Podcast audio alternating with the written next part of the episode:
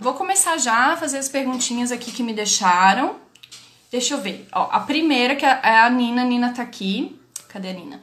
Tá aqui. A Nina falou o seguinte. E outra coisa, eu não pensei na resposta. Eu vou intuir o que vier, o que eu achar nesse momento e, enfim, é isso. Gente, essa coisa de fazer live semanal é muito engraçado, porque eu tô observando muito. Eu não sei se dá para observar vocês, né? Mas eu observo em mim é, a minha mudança de acordo com o meu ciclo interno menstrual da lua. Então, quando eu tô na TPM, eu me sinto de um jeito antes da live, durante a live, e aí quando eu tô menstruando é um outro jeito, e aí é na, quando eu tô ovulando é outro. Isso é muito, muito maluco, assim, essa coisa da mulher realmente, a gente é muito de lua, muito cíclica. Mas então tá, vamos lá. Então tá, a primeira pergunta que a Nina fez foi a seguinte: Tenho pensado muito nisso nessa quarentena gente que não se considera consumista, porque não compra itens materiais, mas se acaba quando vê materiais de autoconhecimento e acaba exagerando também. E aí essa pergunta me pegou um pouquinho num lugar delicado meu, porque eu me considero uma pessoa consumista de autoconhecimento. E aí eu vou falar algumas coisas que. Oi, Cris, bom dia, seja bem-vinda. Alguma, algumas coisas que me vêm à mente. Primeiro, tudo é consumismo, né? Eu acho muito fácil a gente apontar o dedo pro outro e dizer que, que o outro gasta dinheiro de uma maneira errada. É, porque a gente julga que aquilo não é tão importante. Então, assim, todo mundo tem, tem os seus valores, tem as suas prioridades e tem as coisas que gosta. Então, assim, não existe isso. Ah, é certo ser consumistas com livro tá ok porque é leitura, mas ser consumista com roupa não tá ok porque. Eu acho que não é esse o ponto, porque a gente entra no julgamento e todo julgamento ele é, é... Deixa eu ver. Não só autoconhecimento, conhecimento em geral, tá? Todo julgamento ele é injusto. A gente não tá na pele da pessoa, a gente não sabe. Então, mas assim, realmente tudo que a gente compra é um tipo de consumismo, não importa se é de conhecimento, não importa se é autoconhecimento, se é espiritualidade, se é o. Não importa, é um consumismo. Então, o que eu acho que a gente tem que pensar aqui é qual é a prioridade da pessoa, qual é a nossa prioridade como consumidor, o que, que a gente está fazendo de fato com o nosso dinheiro. Minha gata de novo aqui, espero que ela não derrube tudo. Se comporta, Shaq, por favor. Então, a gente pensar nos nossos valores e nas nossas prioridades. E uma das coisas que é muito fácil acontecer é a gente se perder com o uso do nosso dinheiro no dia a dia e usar ele de uma maneira que não corresponde aos nossos valores. Isso é muito fácil acontecer. Até eu fiz uma postagem um dia sobre, é, sobre doações. Deixa eu tirar a música sobre doações eu falei, muitas vezes a pessoa tem essa, esse valor, solidariedade, mas, e, mas ela não está exercendo a solidariedade no sentido de doação, de nesse momento tão complicado que a gente está vivendo, é, ela fazer, ela acha que tem que ganhar mais e fazer futuramente. Então isso é muito comum, é muito comum. Não vamos julgar porque a gente é, a gente é essa pessoa. Acontece isso a todo momento.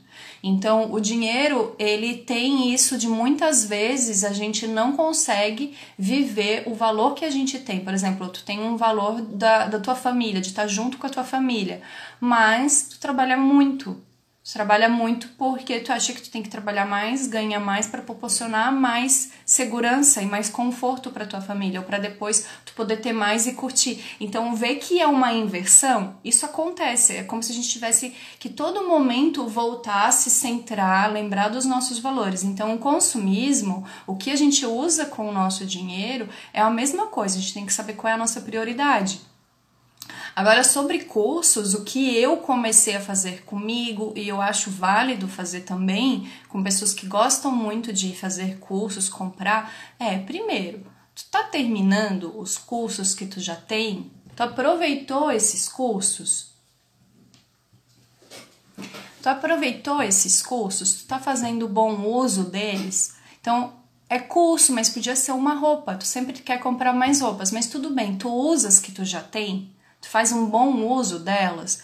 Então, é, são coisas para a gente estar tá pensando aí. Por exemplo, no meu mapa astral tem várias coisas, várias. Tem uma conjuntura lá na casa de Sagitário, por exemplo. Eu não sou astróloga, entendo bem, não muito, sei lá, não sei qual é o nível que eu entendo. Entendo algumas coisas. Mas, por exemplo, o meu signo, é, o meu ascendente, é, umas conjunturas do meu mapa, é, trazem uma característica para mim, que eu sou muito curiosa, sou muito curiosa, eu tô sempre em busca de conhecimento. E tem conhecimentos que eu sei para que que eu quero, e tem coisas que é simplesmente assim, eu sinto um chamado para aquilo e eu simplesmente vou e vou lendo e vou estudando, e eu nem sei para que que eu vou usar aquilo aparentemente. E depois de um tempo, um ano, seis meses, aquilo surge um, um propósito. E eu precisei daquele conhecimento que eu já tinha, ele já estava ali. Então, eu acho que é muito delicado a gente falar desse assunto porque mexe em muitas questões da personalidade da pessoa, do que ela busca como indivíduo, a questão de ela consumir cursos ou o que ela faz. Mas eu acho importante, é, primeiro, ela não usar isso como uma fuga, porque a gente pode usar sim muitos cursos de autoconhecimento, de espiritualidade que teoricamente eram para a gente olhar para dentro e se autoconhecer, mas sim ser uma maneira de fugir da gente mesmo, de estar tá fazendo tantas coisas, tantas coisas que no fundo a gente nem para para se observar e acaba se distanciando da gente mesmo. Então, eu acho que esse é um cuidado e o cuidado também dos valores que a pessoa tem. Para que, que ela está buscando isso? É uma intuição? Que, por exemplo, eu vou até fazer. Deixa eu primeiro ler aqui um, uma complementação que a Nina fez da pergunta aqui no chat. Um, a dúvida veio, meio, veio pelo seu comentário na última live. Que eu tô a louca do curso online. É, uhum. Uh, não só autoconhecimento, conhecimento. Sou muito consumista. Uhum. Então, por exemplo, esse meu momento de vida agora, eu tô criando um programa que, inclusive, eu vou lançar mês que vem e finalmente fechei uma data. E vai ser um programa de três meses, que vai ter coisas de finanças, de dinheiro, de terapia, vou misturar um monte de coisas. Então é como se eu tivesse uma peça de quebra uma peça gigante de quebra-cabeça e tem algumas pecinhas que estavam faltando. Então eu foquei em alguns cursos que iam me ajudar com essa pecinha tá? Para eu me formar, para eu ampliar o meu conhecimento, o meu entendimento, a minha percepção, para aí eu fazer o meu programa e oferecer para vocês. Então eu sabia o que exatamente eu estava buscando e o porquê que eu estava buscando nisso. Outras coisas, por exemplo, uma das minhas prioridades é o meu desenvolvimento pessoal e a cura, vamos dizer assim, de alguns processos internos que eu vivo, que eu tenho e que eu sei que eu ainda não olhei para eles.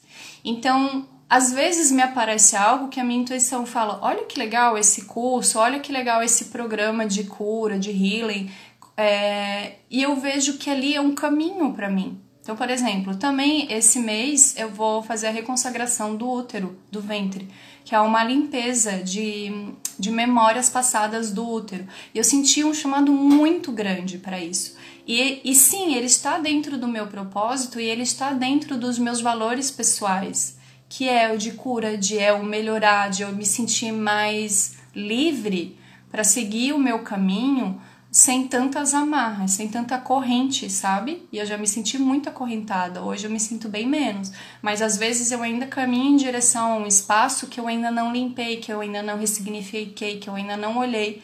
E aí eu me sinto um pouco travada. E eu falo, tudo bem, então eu vou buscar algo que me ajude a olhar isso. Por isso que eu acho tão delicado essa questão de, de a gente falar assim, né? O que, que é consumismo, o que, que não é. Eu acho importante a gente aproveitar as coisas que a gente tem, sejam elas novas ou antigas. Então, vê se nos cursos que tu tem, tu aproveitou realmente tudo que tinha para aproveitar. Vê se tu aplica no teu dia a dia. O conhecimento, ele precisa ser... Shakira tá aqui brincando em cima da mesa. Só pentelha. Vê se tu aplica o conhecimento para tua vida, vê se ele está te servindo, se tu está é, se desenvolvendo como pessoa, tá? Não sei se eu ajudei com a pergunta, é, espero que sim. Tá, agora fazendo um gancho até com uma outra, tá, tá meio respondido, Nina? Para mim isso casa muito com o foco, a falta dele. É, eu acho assim que é.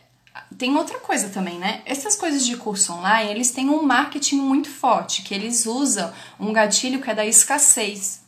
Então, assim, às vezes, mesmo que tu não quer comprar, eles usam ali uma série de gatilhos que, tu, que, que é basicamente assim: se você não comprar este curso agora, sua mãe vai morrer. É tipo quase isso. Você vai cair da escada e vai sofrer um acidente. E tu fica assim: meu Deus, eu não quero que isso aconteça, então eu vou comprar esse curso porque eu preciso dele. Inclusive, o primeiro curso que eu comprei na vida online, acho que foi, foi online, eu caí muito nesse gatilho. Muito. Era um curso bacana, era, mas assim, não era tão bacana. Eu caí mais no gatilho da escassez mesmo, da propaganda. Então, oi Fábio, bom dia. Então, cuidar com esses gatilhos para quando tu assiste um lançamento de alguém que tu gosta. Por exemplo, vou lançar mês que vem. Então, vocês vão ver lá, vão acompanhar minhas sete lives todos os dias. Na última, eu vou fazer a minha venda do meu produto. Nesses sete dias de live, vocês vão receber um monte de conteúdo. Então não é porque você participou daquela semana que necessariamente tem que comprar. Tu tem que sentir se aquilo é para ti, se aquela jornada depois daqueles três meses vai ser para ti. Muitas vezes o que prepara antes já nos ajuda. Muitas vezes não. Tu assiste aquilo e aí tu fala assim: nossa, eu ainda tenho um monte de peças do meu quebra-cabeça aqui sem resposta. Eu tenho um monte de perguntas aqui, um monte de questão que eu não tô conseguindo avançar na minha vida, em várias coisas que para mim é importante, porque eu tô sozinha. Então tá, então eu preciso de ajuda. Eu preciso da experiência de alguém, então eu vou embarcar com essa pessoa. Mas cuidar para não cair nessa ladainha muitas vezes que tem do marketing digital, né? De escassez. Ó. Dá um oi pra galera. Dá. Dá um oi pra galera fala assim: minha mãe fala e eu tenho que ficar aqui perto, xeretando, esfregando a bunda na cara dela. Pronto. Hum. Vai, para um pouco de presepar. É, agora, falando, fazendo uma, um link com, o, com uma outra pergunta que me perguntaram assim, cabe? Uh, como que você começou a trabalhar com finanças? E por que, que eu quero juntar com essa pergunta? Porque foi justamente nessa minha busca de sem, sem saber exatamente para onde eu queria ir. Quando eu comecei. É... A tua gata é igual, Cris. Gente, minha gata, ela eu tô na casa dos meus pais, é de dois andares, e aí ela tem que descer para fazer xixi e cocô no quintal, né? Agora tá frio e a bonita começou a cagar e a mijar na, na, no banheiro, em cima do tapete, no, no cesto de roupa suja. Quero socar ela, sem vergonha, preguiçosa.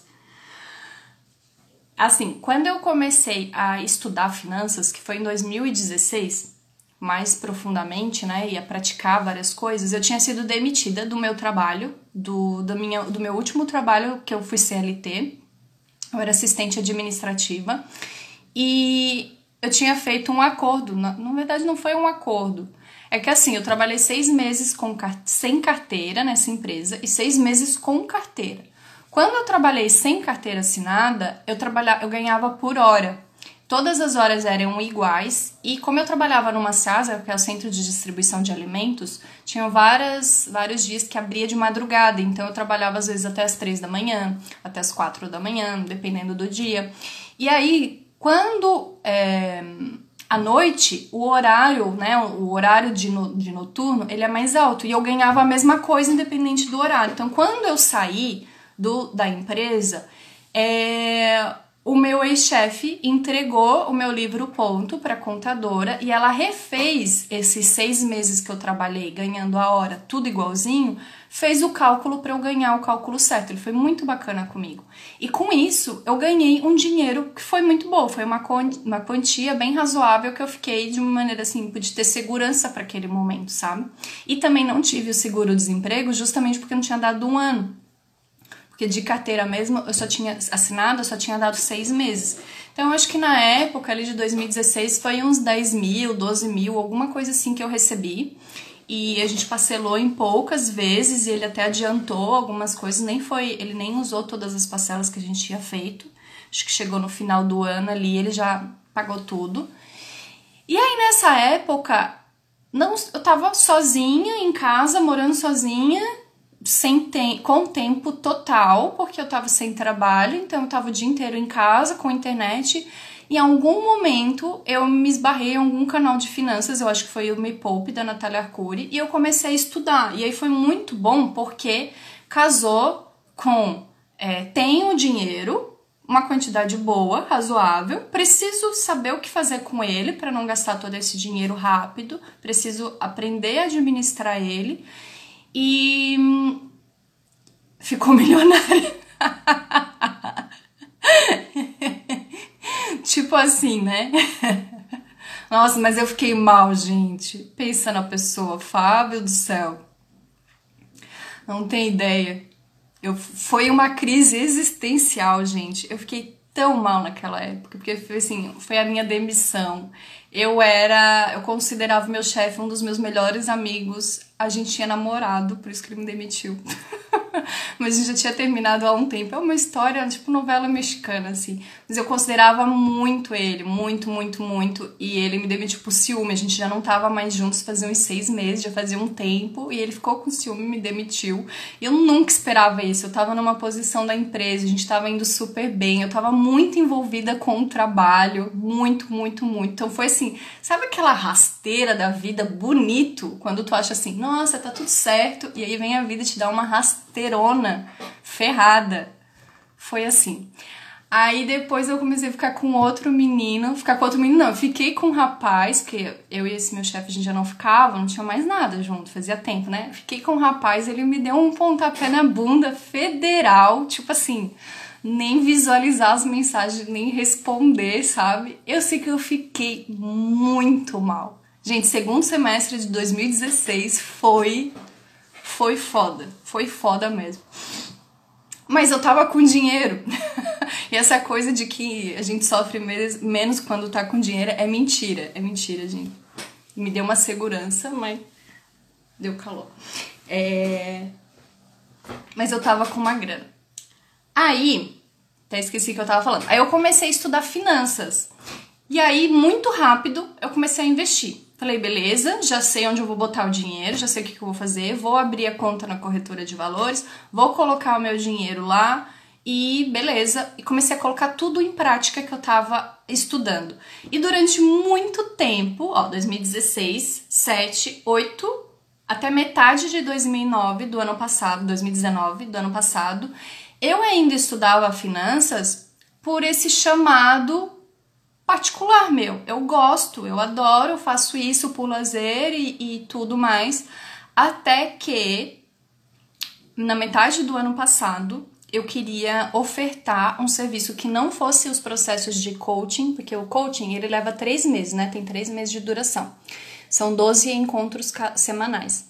E eu sempre trabalhei muito no Banco de Tempo de Florianópolis, que é um grupo do Facebook onde tem hum, várias pessoas, tem mais de mil pessoas, eu não sei quantos que tem agora, e que quando a gente, a gente oferece um trabalho, ganha hora em vez de dinheiro, e aí depois tu usufrui de qualquer outro trabalho ali no, no banco de tempo e tu paga em hora também. Então é muito bacana. Eu fiz muito tempo terapias pelo banco de tempo, já fiz curso de reiki, já fiz muita coisa, usava muito.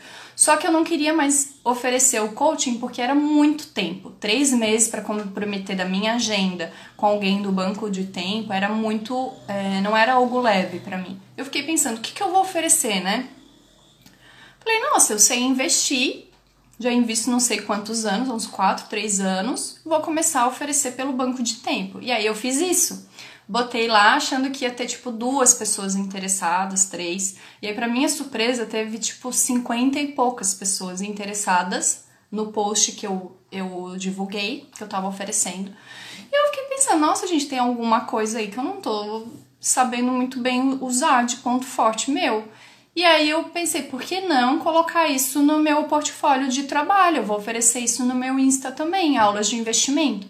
Então, vejam como as coisas da vida são sábias e às vezes a gente não é porque coloca uma meta ou não é algo é, planejado, no campo planejado, entendeu? Eu tava simplesmente estudando porque eu gostava. Gostava, eu ia atrás, eu lia, eu praticava, testava várias coisas, várias metodologias diferentes, investia.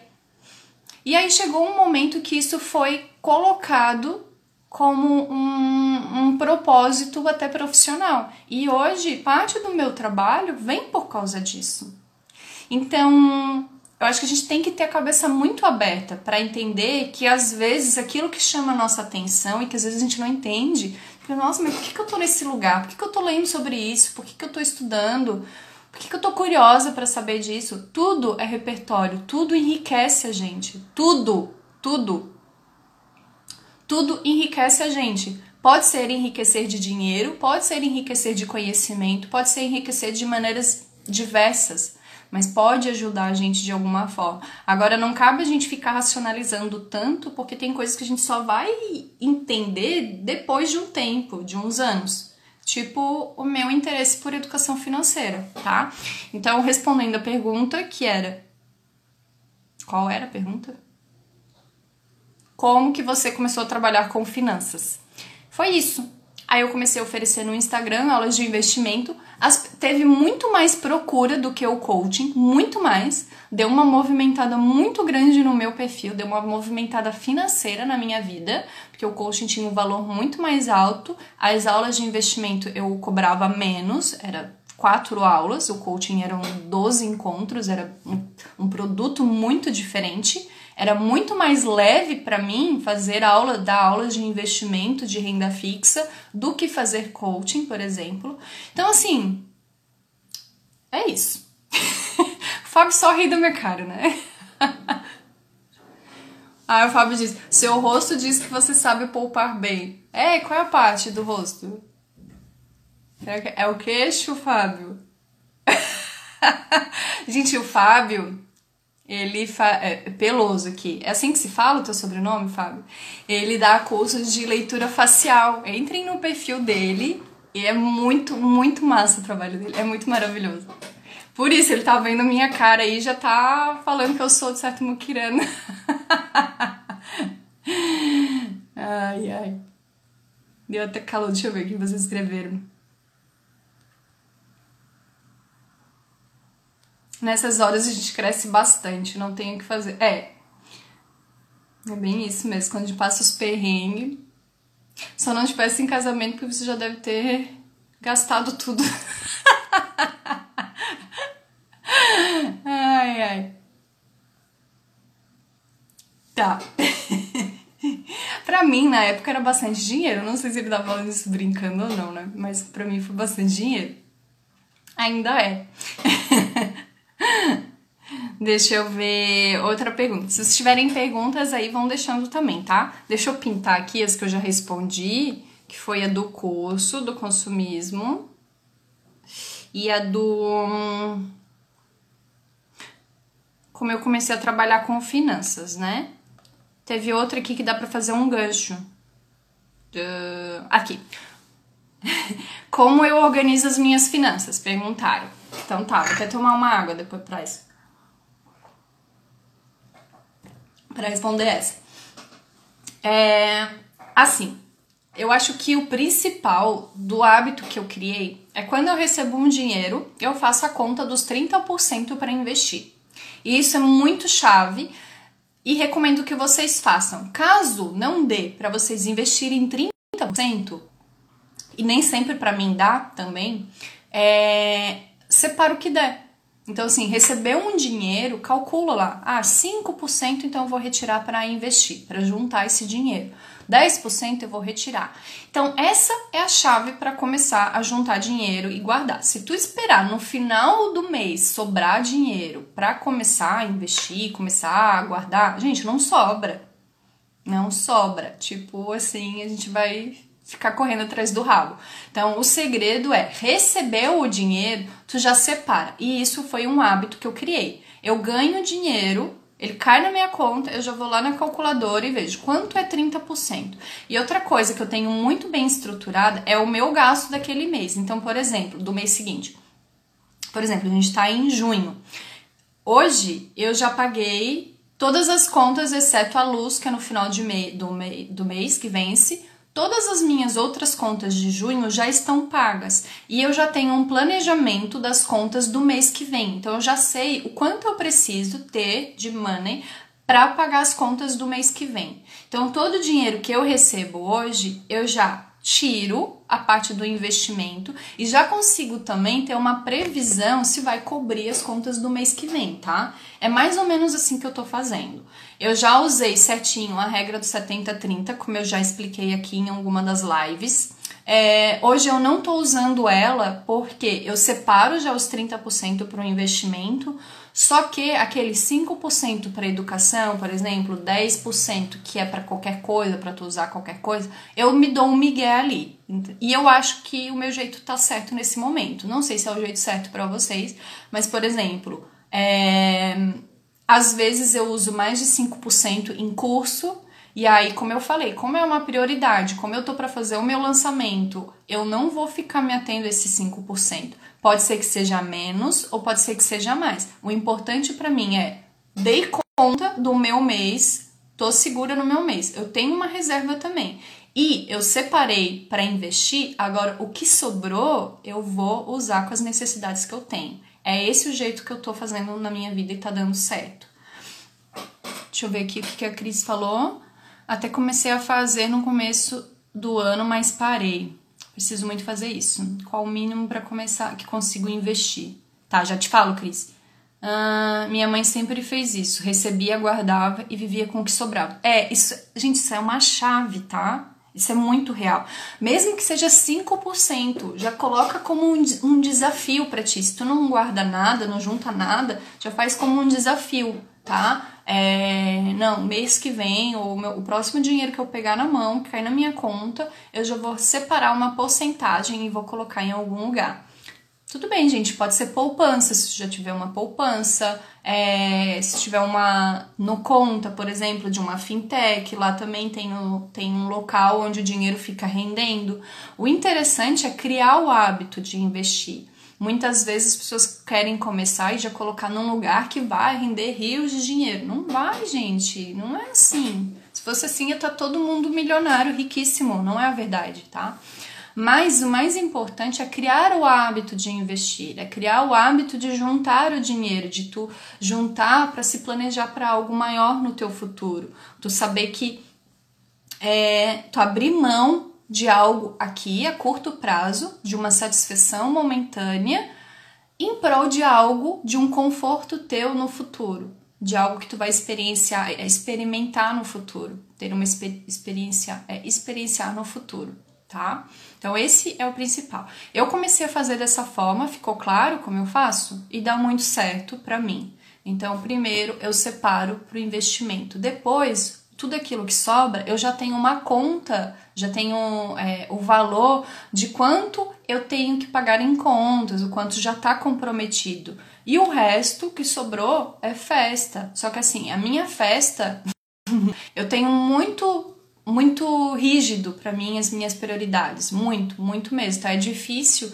eu gastar algo com que não seja algo que é mentira, tá? Geralmente é algo que eu já tô na busca, algo que é minha prioridade particular, assim, algo que já tá muito. É...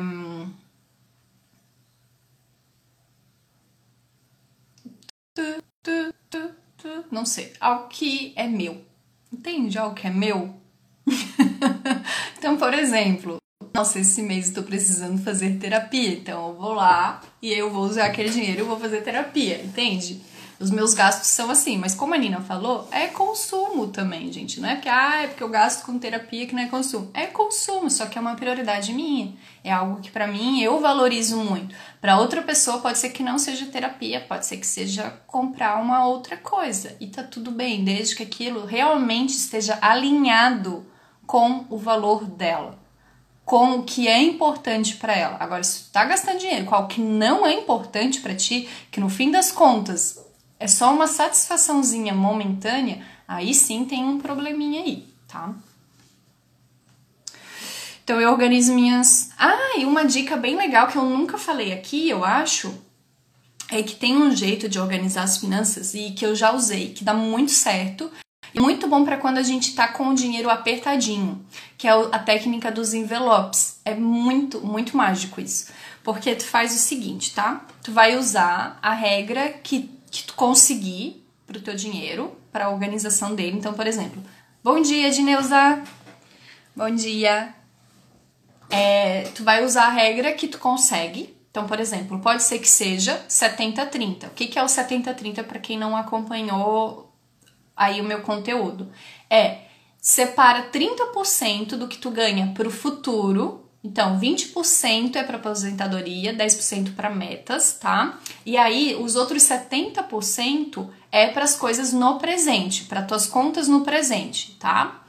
Aí tem toda uma divisão. Vamos supor, não, Gabi, mas eu não consigo 30% colocar para o futuro ainda. É muita coisa para mim. Então tá, então vê qual é a regra que tu vai caber. Se é 5%, por exemplo, juntar 5%. Já é algo, já tá bom, tá? Para começar.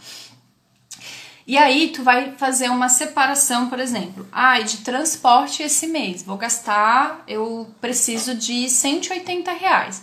Aí tu vai colocar num envelope escrito transporte e tu vai colocar o dinheiro ali dentro, 180 reais. Aí vamos supor que tu vá usar naquele mês, eu falei do meu bigodão na quarentena, né? É 40 reais em depilação. Aí tu vai fazer um envelope escrito depilação, vai colocar lá os 40 reais. Aí tu vai botar lá contas mensais fixas. Aí tu vai colocar o dinheiro da luz, da água, do telefone, do condomínio, do aluguel, tu coloca tudo ali. Então tu vai colocar tudo em envelopes categorizados, tá? O teu dinheiro. E aí tu esconde o cartão de crédito, tá? Só fica usando o teu dinheirinho ali, tu tira ele, paga aquela conta e assim o teu mês que tava apertadinho, tu não corre o risco de ficar gastando tudo com coisas que tu já sabe o quanto tu pode gastar em cada uma delas. Tu vai colocar o do mercado também, tu pode separar por semana. Então, por exemplo, ah, para esse mês, por mercado, eu tenho no máximo 500 reais para gastar, para o mês todo, para mercado. Então, divide em quatro envelopes, quatro Aí tu vai uma vez por semana, tá? E aí tu vai com aquele dinheiro, tu sabe que tu tem que comprar e que se tu passou daquilo, tu vai ficar uma semana sem ir no mercado. Ah, mãe, tu falou do bigode? Não creio. Falei, teu bigoduda. A minha mãe tem um negócio que passa assim, ó, e que vai tirando o bigode, mas ele não funciona direito. Aí eu fico bigoduda mesmo. Gostei dessa dica de envelope, mas não ganho tudo de uma vez. Cris, a Cris é autônoma. É, uma das chaves importantes para quem é autônomo é a gente aprender a viver primeiro, fazer uma média, tá?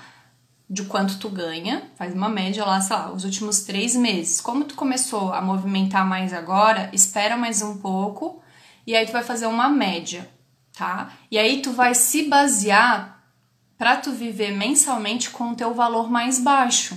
A gente não pode, quem é autônomo, se basear com um ganho daquele mês que a gente ganhou mais, porque a gente vai se ferrar. Tá? A gente tem que se basear com um mês que a gente ganha menos mesmo e saber que aquele ali é o nosso teto. O que vier além, tu vai investir mais, ou tu vai colocar lá no teu negócio, tá?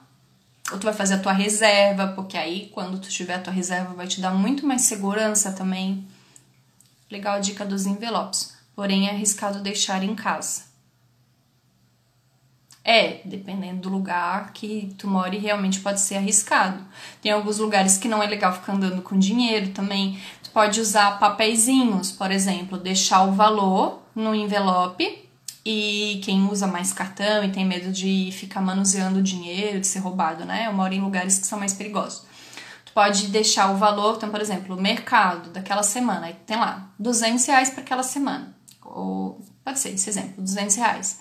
Aí tu vai no mercado, tu vai com aquele valor, é 200 reais. Quando tu chega com a notinha, tá? Tu já coloca a notinha ali. Aí vamos supor que a notinha deu 180. Então tu põe 180 e já escreve que naquele envelope ali tu tem 20 para gastar, tá? É uma alternativa também. Hum, Tá, Cris, então, a dica é tu fazer a média e viver com o mínimo que tu ganha, com a média, tá? Não se basear no mês que tu mais ganhou. E é muito bom fazer uma reserva também, Cris. Daqui a pouco eu sei que tu vai começar a fazer porque tu é muito foda. eu sei que daqui a pouquinho tu vai ter a tua reserva pronta. Isso aí que tu tá vivendo é, é temporário. Bem temporário. Daqui a pouco já vai passar. É, deixa eu ver outra pergunta aqui. Deixa eu ver como estamos de tempo. Estamos bem.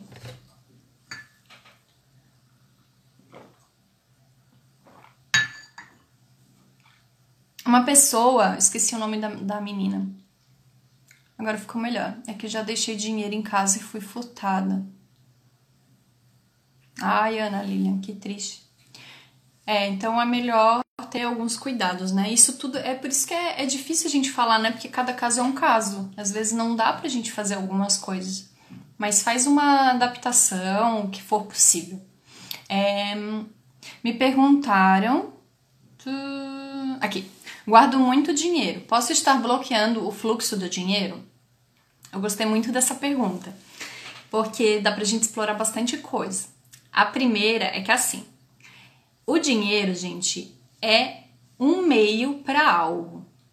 O dinheiro é uma, é uma energia de troca, de materialização. Eu, eu quero uma canetinha, estou precisando de uma canetinha na minha vida, e aí o dinheiro vai me ajudar a materializar essa canetinha na minha vida, tá? Então, eu preciso de dinheiro pelo dinheiro? Não, eu preciso, no fundo, de uma canetinha. A canetinha é o meu fim. O dinheiro foi o meio que eu cheguei a, a, é, a, até ela, tá? Então, essa questão de guardar o dinheiro, ela pode ter vários significados. Tem que ver o porquê que a pessoa junta o dinheiro, ela guarda. E até vocês podem sentir que é um pouco diferente. Se eu falo guardar, é algo que só está guardado. Se eu falo juntar, é como se tivesse algo além disso. Então, por exemplo, ah, eu estou juntando dinheiro. Alguém pode chegar para mim e perguntar, tá, tu tá juntando é porque tu junta para alguma coisa. O que, que tu quer fazer com esse dinheiro? Qual é a quantia que tu quer juntar total? Qual é o teu objetivo com isso? Agora, o guardar é muito assim, não parece assim, estou guardando a canetinha. Parece que tu tá querendo proteger e não deixar ninguém chegar perto, né? Ou nem tu mesmo. O ideal é que a gente junte e não guarde. Porque esse guardar, sim, ele pode ser um pouco de a gente querer tornar o dinheiro um fim e não um meio. Sabe? É aquele guardar por guardar. É o guardar porque eu vou me sentir simplesmente mais segura. Mas entende que sentir segura não é um fim de troca. Não é uma troca. O dinheiro é energia de troca. Então, se eu falo assim, ah, eu quero juntar dinheiro para me sentir mais segura. Não existe um fundo nisso, não existe um teto. Fio, quando que tu vai se sentir segura? Qual é o valor? Porque aí tu vai chegar nesse valor, possivelmente teu custo de vida vai ter aumentado, vai mudar. E tu vai falar, não, eu preciso, na verdade, de um pouquinho mais para me sentir seguro. Aí tu vai ficar indo e guardando mais. Não, mais um pouquinho. Então, o dinheiro, ele, em vez de servir como uma troca, ele fica servindo como um fim, o propósito em si. E aí tu inverte os valores tá? Tu começa a ir atrás de algo que deve ser para tu trocar, para materializar em algo, porque o dinheiro por si só ele não é nada, nada, nada. Se alguém te der uma mala de um milhão e fala assim, você não pode fazer nada com esse dinheiro, trocar com nada, com ninguém, você não pode fazer nada. Ele vira um, um peso na tua vida. Ele não tem nenhuma serventia. Só para tu cheirar e sentir o cheiro do dinheiro lá, mas tipo, ele não serve para nada. Porque o dinheiro é energia de troca. E eu vou falar isso em todas as lives. Vou falar em todo o tempo disso. Então, assim, é muito importante a gente juntar dinheiro. Por quê? Porque a gente é uma maneira de adquirir disciplina, é uma maneira de a gente construir coisas na nossa vida a longo prazo. É uma maneira, sim, de a gente ter mais segurança no futuro, mas não é a segurança pela segurança, é a segurança pelo o que, que tu vai fazer com esse dinheiro.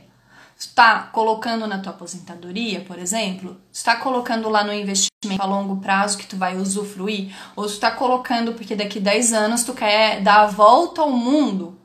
Então tá. Então esse dinheiro que tu tá juntando, é, ele tem uma finalidade de troca. É a viagem, é a tua aposentadoria, é sei lá o que. Ele tem um propósito. Agora tomem cuidado quando chega a mensagem de tenho que guardar, tenho que guardar, e tu não sabe nem por quê, porque é o nosso chipzinho da escassez. É o nosso chipzinho da falta de confiança na vida, dizendo: vai faltar, vai faltar, vai faltar. Tu precisa guardar, tu precisa ter uma reserva, tu precisa ter uma reserva grande e tu precisa ficar com essa reserva. E tu não pode nem gastar essa reserva. Tem gente que se dói quando tem que usar o dinheiro que está guardado, juntado há tantos anos. Gente, juntou, ele tem uma finalidade, usa dinheiro parado, aí sim ele tranca a energia. O dinheiro é energia de movimentação. Agora, não é porque tu tá juntando dinheiro, por exemplo, para tua aposentadoria, tenho, eu tenho 32 anos. Então, vamos supor, vou me aposentar com 70. Super otimista, né? Ai, gente, aposentadoria é o meu calca... É tipo... Como é que eu posso dizer? É o meu maior medo, eu acho, de não conseguir me aposentar. Não sei, eu tenho essa... É, é uma insegurança minha. Mas tá, vamos ser mais otimista. Vai dar tudo certo, eu vou me aposentar com 50 anos, tá? Então, daqui 20 anos. daqui 20 anos, mais ou menos, eu me aposento, tá? Esse dinheiro que eu tô juntando para aposentadoria, teoricamente, ele tá parado num lugar. Mas ele tem um uso ele tem um objetivo, então ele está sim em movimento. E outra coisa, quando tu investe o teu dinheiro, tu tá emprestando ele para alguém, para aquela pessoa usar também dá um movimento na energia, porque é diferente eu juntar todo o dinheiro da minha aposentadoria em 20 anos debaixo do meu colchão parado, aí sim, é um dinheiro parado, estagnado, sem uso absoluto nenhum. Outra coisa é eu falar assim, viu, fulano, precisa desse dinheiro?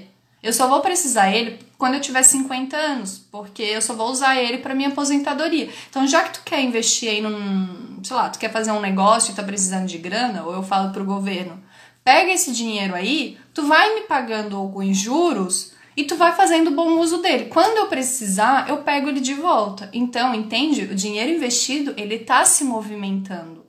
Só que também é uma coisa mental nossa que a gente tem que saber o porquê que a gente quer ele na nossa vida, o qual vai ser a finalidade da troca dele, para ele ser meio e para ele não ser fim. Ficou claro? Cris, eu nem penso nisso ainda, eu preciso repensar. Gineusa, na conjuntura real é fato de estar inseguro com a aposentadoria. Aham, uhum. é. É. Ai, gente, me dá até uma dor de barriga de pensar nisso. Peraí. Vejo minha pergunta. Veja minha pergunta das dívidas. Não vi, Cris, cadê? Tá. Deixa eu procurar a pergunta da Cris. Ah, cheguei. Eu tenho uma dívida grande que não consigo pagar. Como faço para juntar para pagar? A mesma regra? Não, Cris.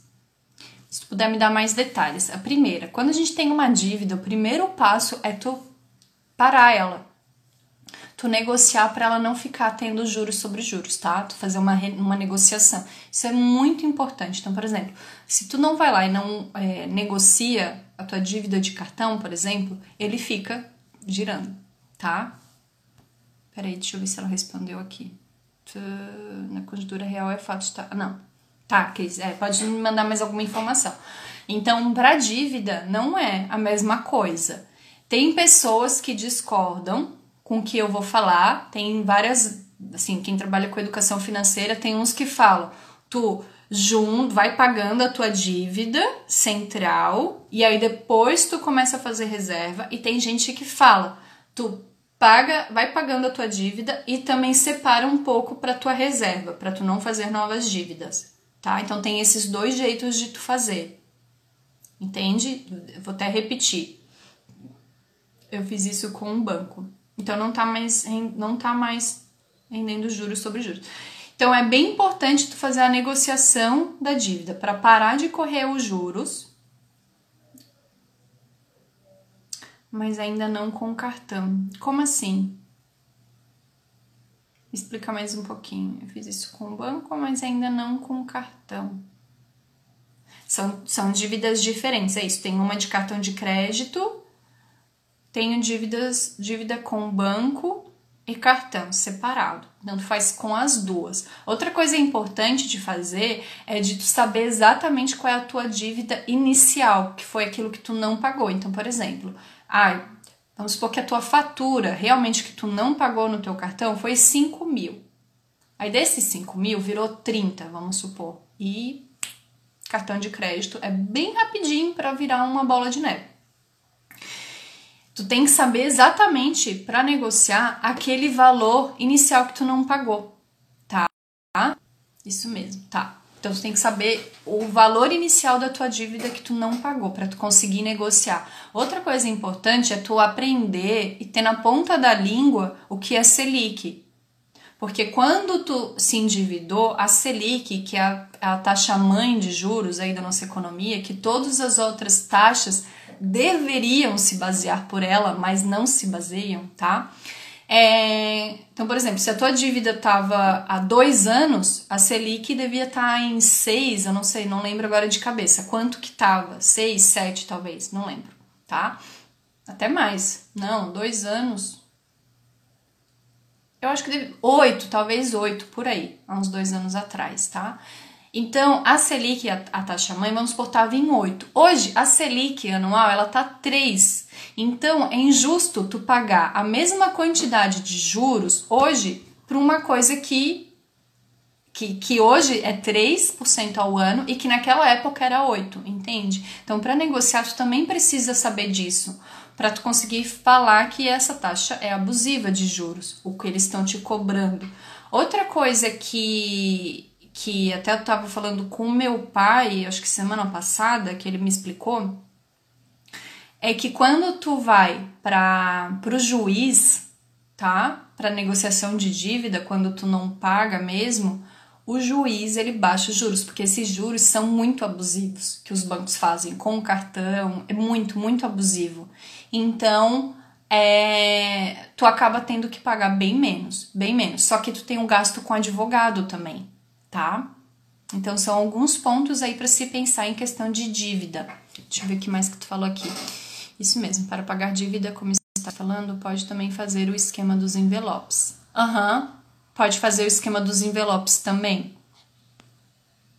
Porque aí tu tem que ter muito muito fresco na tua cabeça qual é a tua prioridade. Ah, então tá, minha prioridade vai ser pagar dívida. Então, beleza, vou fazer tanto, coloca como meta mesmo de ganho mensal do que tu tem para ganhar. Aí tu fala, ah, então tá, minha meta de, de ganho mensal vai ser 8 mil. Eu tô chutando os valores, tá, gente, da minha cabeça. Vai ser 8 mil. Desses 8 mil, eu vou separar 40% para pagamento da dívida tá? Então é importante que tu tenha um planejamento bem fechadinho e que a prioridade seja fechar essa quitar essa dívida.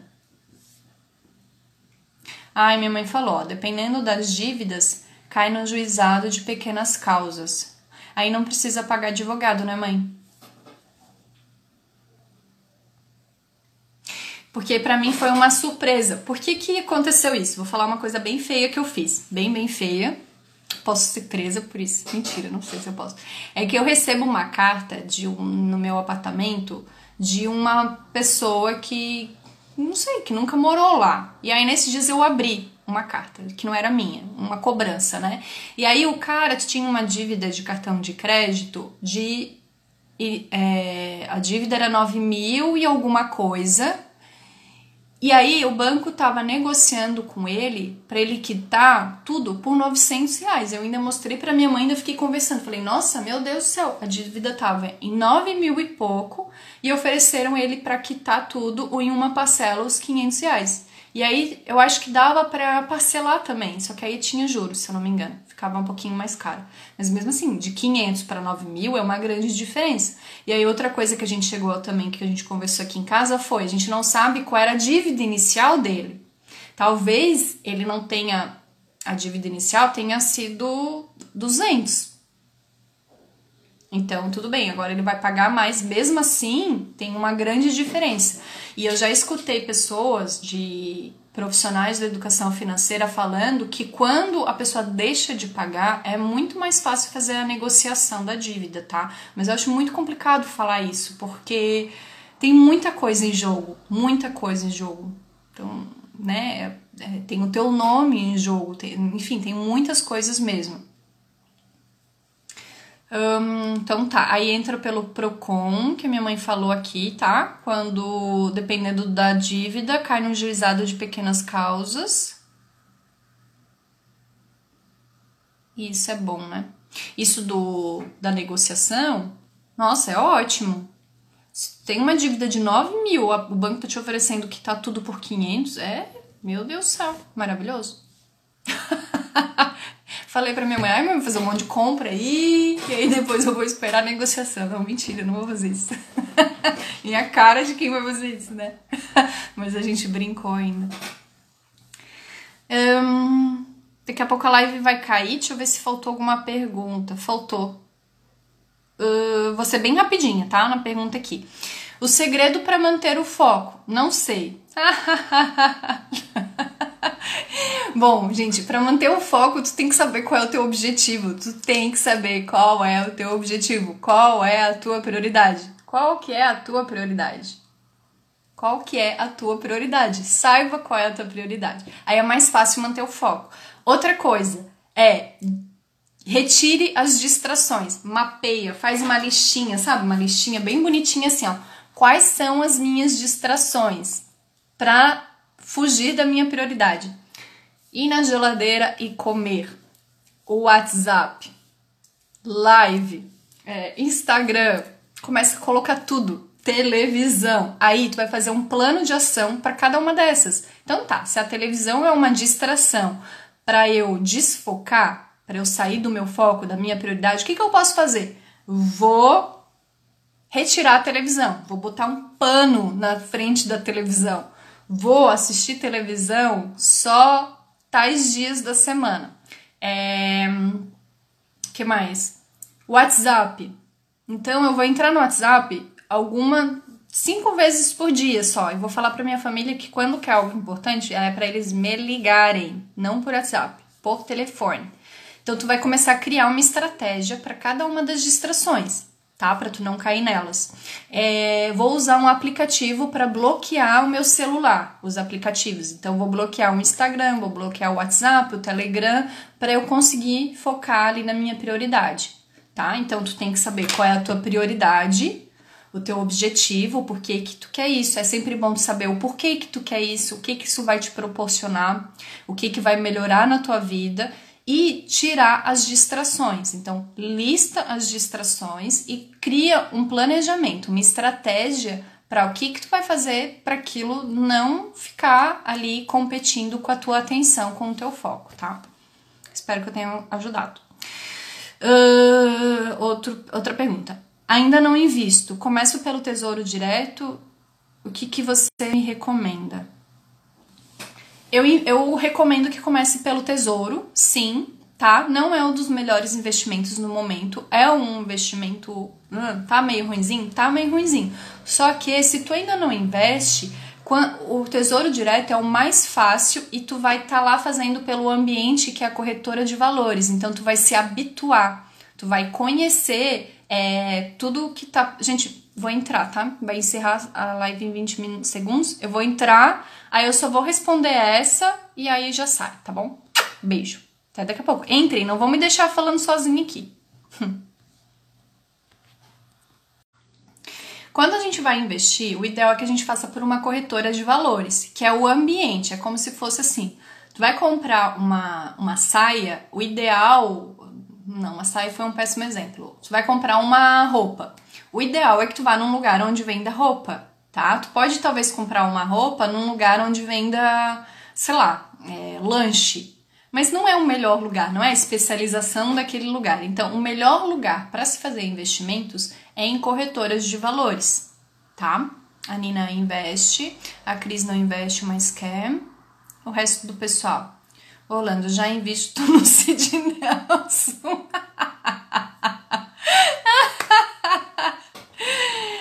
Gisele, já invisto pouco. Tá. então, tu vai fazer por uma corretora de valores. Quando tu vai lá na corretora, ou pelo teu computador, ou pelo aplicativo da corretora, tu vai se deparar com vários outros investimentos.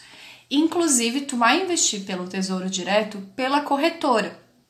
Então, mesmo que o Tesouro Direto não seja o melhor investimento agora, para quem está começando, é legal porque a pessoa vai se habituar, tá? Então é como assim, nossa, eu vou me acostumar a entrar naquele ambiente. Eu vou começar a ler o que está escrito, a ver o nome dos títulos, a ver como que eles expõem. Eu vou começar a me acostumar com aquilo.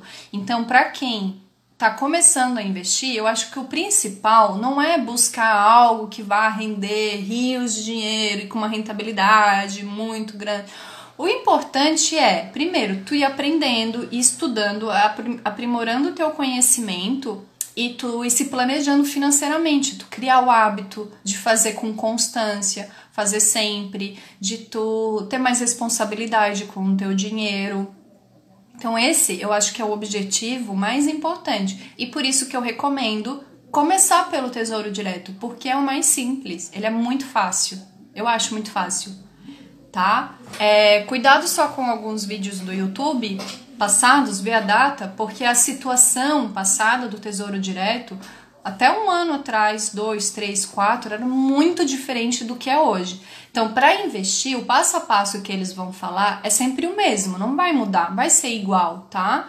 E tá tudo bem. Só que a rentabilidade tá muito diferente. Então, cuidado, se tu pegar um vídeo de três anos, eles vão falar uma Selic lá, a Selic em 2016 estava 14 ou 12% ao ano. Tava muito alto, o Tesouro Direto tava tipo bombando.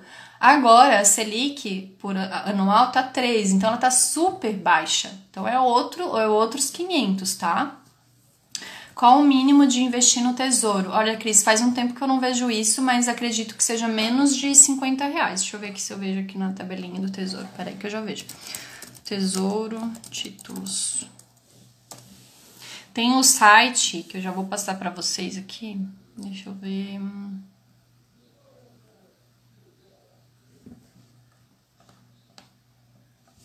Títulos.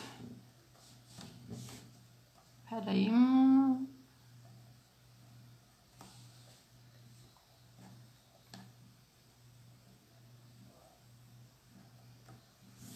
Peraí que eu tô abrindo aqui, tá?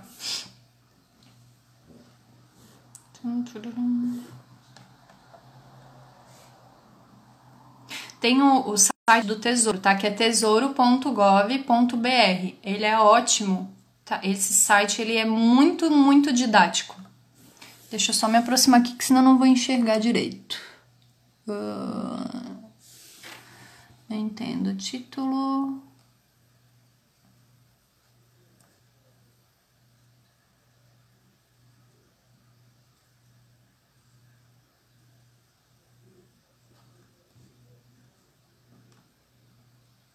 Eu ainda não achei.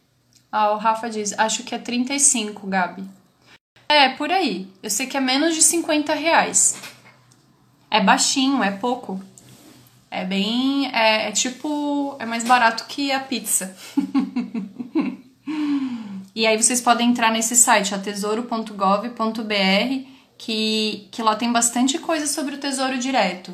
E tem CDBs que eu gosto bastante, tá? Que é quando tu empresta dinheiro para o banco a partir de mil reais, os que eu vejo.